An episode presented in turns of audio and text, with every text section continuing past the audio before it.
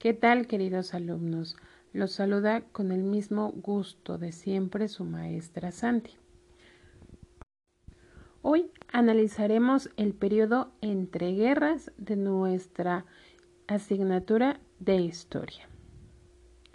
Recuerden que el aprendizaje esperado es analizar el fascismo y su papel que impulsó a la Segunda Guerra Mundial.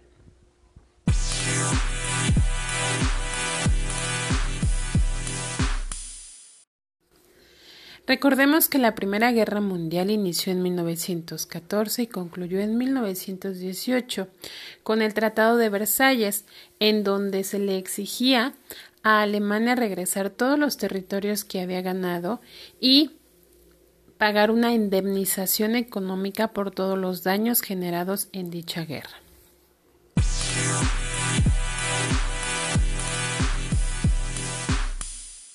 El periodo entre guerras, como su nombre lo indica, es el tiempo que transcurrió entre la Primera Guerra Mundial y la Segunda Guerra Mundial.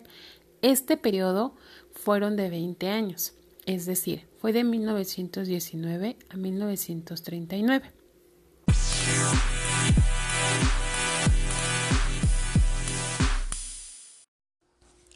Durante estos 20 años transcurrieron sucesos importantes, que los vamos a clasificar en tres etapas.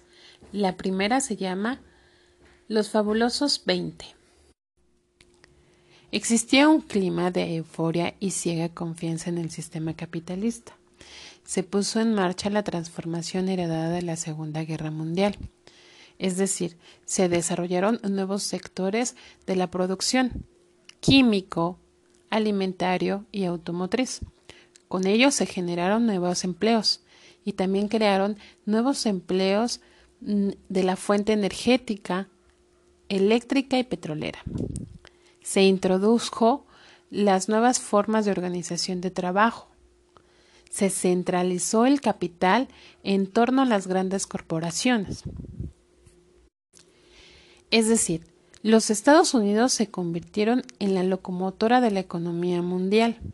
El modelo de la vida americana fue expuesta en todo el mundo y así atrajo al consumismo de los europeos, arrojando que todos los europeos compraran automóviles, teléfonos, electrodomésticos impulsados y hechos por Estados Unidos.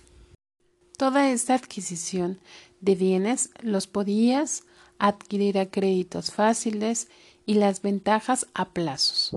Los espectáculos de masas como es el cine, los deportes, el teatro, el interés de alta costura, las nuevas corrientes musicales como el jazz, el charleston, el blue, se convirtieron en objetos de consumo y alimentaron a toda una industria que hasta ese entonces no existía como Hollywood el país se convirtió como un escaparate, donde toda iniciativa conducía al éxito.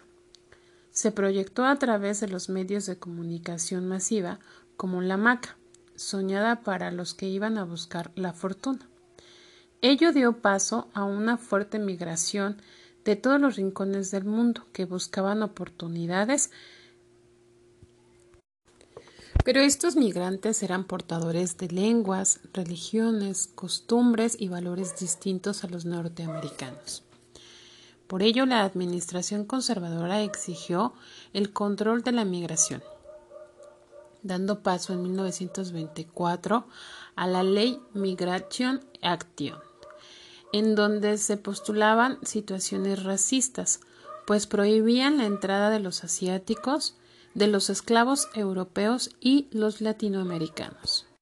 En conclusión, gracias a la prosperidad que se vivía en los Estados Unidos después de la Primera Guerra Mundial, las personas empezaron a invertir en la Bolsa de Valores de Nueva York. Sin embargo, muchas de estas personas lo hicieron mediante créditos de los bancos, lo que provocó un aumento en los precios de las acciones. Durante cinco años consecutivos hubo un incremento en los precios de dichas acciones.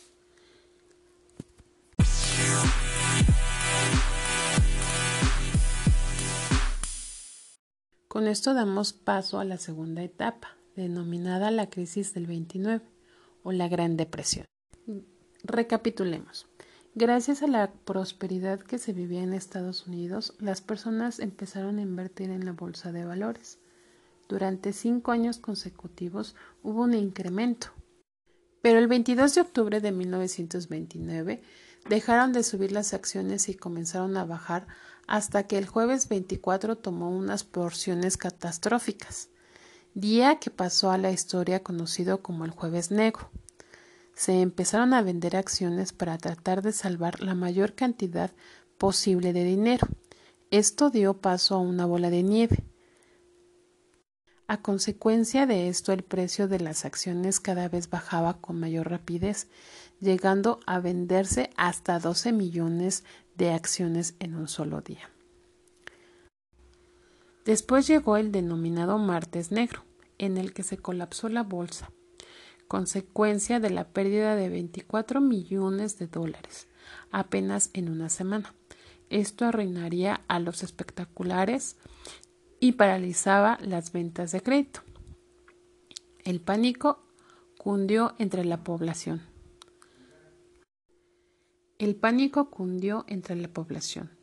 Su respuesta fue acudir a los bancos a retirar todos los ahorros que tenían pero estos no podían reembolsar ese dinero, ya que se había invertido en préstamos o inversiones, lo que produjo la quiebra en cadena de los bancos.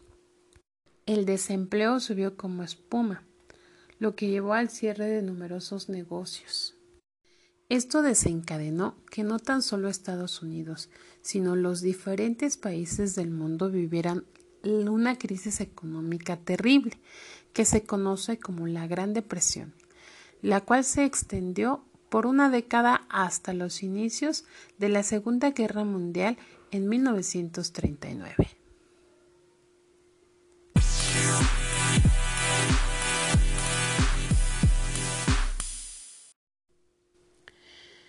Y con esto damos a la tercera etapa conocida como el surgimiento y la expansión del fascismo.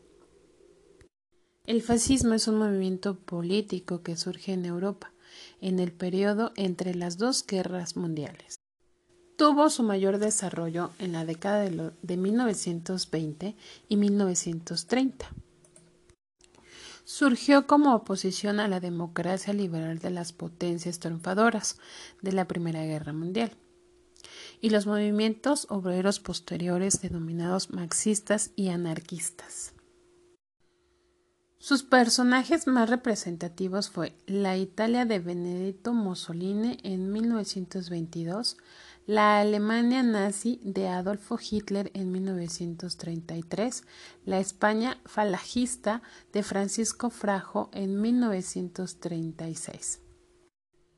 Sus principales características del fascismo son Totalitarismo. El Estado está presente en todos los aspectos de la vida.